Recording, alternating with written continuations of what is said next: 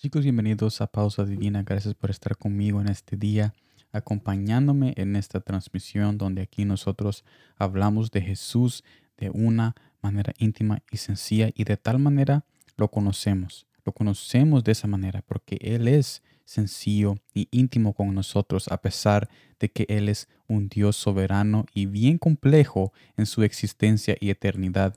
Él hace sencilla el encuentro que Él quiere tener con nosotros, porque lo que Él quiere es que nosotros entendamos que Él es nuestro Dios y que nosotros somos sus hijos e hijas para Él. Y en este día estaremos viendo el mensaje de hoy que está en Hechos capítulo 20, versículo 22 al 24, que me dice de esta manera.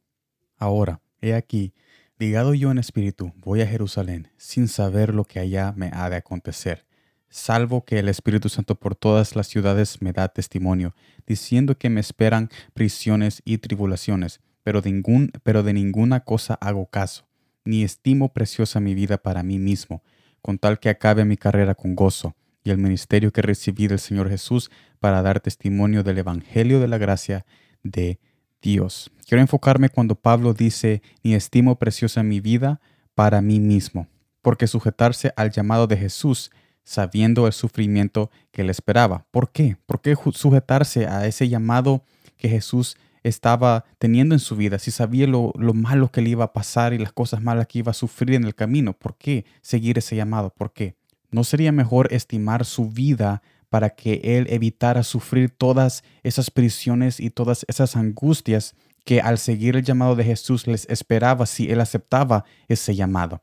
La respuesta a todas estas preguntas, el por qué y cómo, se encuentran en la última declaración del pasaje, con tal que acabe mi carrera con gozo. Esto me lleva al primer punto. El gozo de Jesús supera las cosas que sufrimos durante el camino y durante el llamado que Él nos da y el propósito que ha puesto en cada uno de ustedes. Jesús es el gozo perfecto, es quien mantuvo a Pablo firme y seguro que reducir su vida a nada valía la pena. Segundo punto, el gozo de Jesús nos mantiene firmes en momentos más difíciles. Este gozo viene a través de sus promesas que nos recuerdan que todo pasa, pero menos lo que Él tiene preparado para nosotros. Tercer punto y último punto. No obstante, tenemos la opción de llegar al fin de la carrera, al fin de nuestra vida, produciendo nuestro propio gozo en el camino. Pero tarde o temprano veremos tal gozo dejarnos pagar la cuenta sola al final de nuestra vida. Mire lo que dice Hebreos capítulo 12, versículo 2. Puesto los ojos en Jesús, el autor y consumador de la fe, el cual, por el gozo puesto delante de él, sufrió la cruz, menospreciando el oprobio, y se sentó a la diestra del trono de Dios. En resumen, en este mensaje y transmisión vemos de que Jesús es nuestro gozo eterno y nuestra promesa eterna que nos ayuda a aceptar ese propósito divino que Jesús quiere hacer en tu vida y en tu familia y poner por alto esos sufrimientos que vienen en el camino porque Jesús y su gozo nos mantiene firmes y nos mantiene siempre en la fundación que es su amor eterno y su bondad y su misericordia que está protegiéndonos en cada paso que nosotros damos en el propósito que Él nos ha llamado, no solamente a mí, pero a todos ustedes. También en este mensaje vemos que sus promesas producen ese gozo en tiempos difíciles. ¿A dónde viene ese gozo y cómo es ese gozo producido? Eso, ese gozo es producido cuando nosotros leemos sus promesas y nos recordamos de sus promesas cada vez que nosotros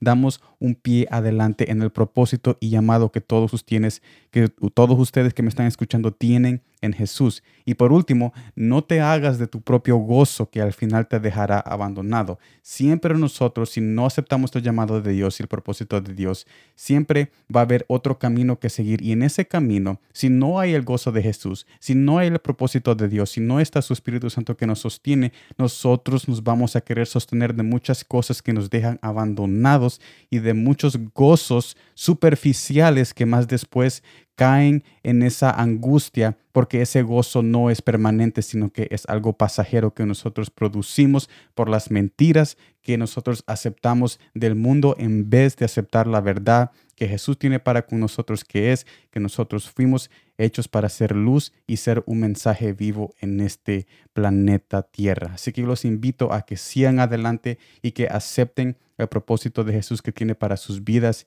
y sus hogares. Y recuerden de que no importa cuántos obstáculos y cuántas barreras y cuántas angustias vendrán en el camino de tu propósito y llamado, porque el gozo de Jesús que es producido por sus promesas te sostendrán hasta el final cuando tú veas a Jesús, el quien te llamó cara a cara. Así que gracias por estar en esta transmisión.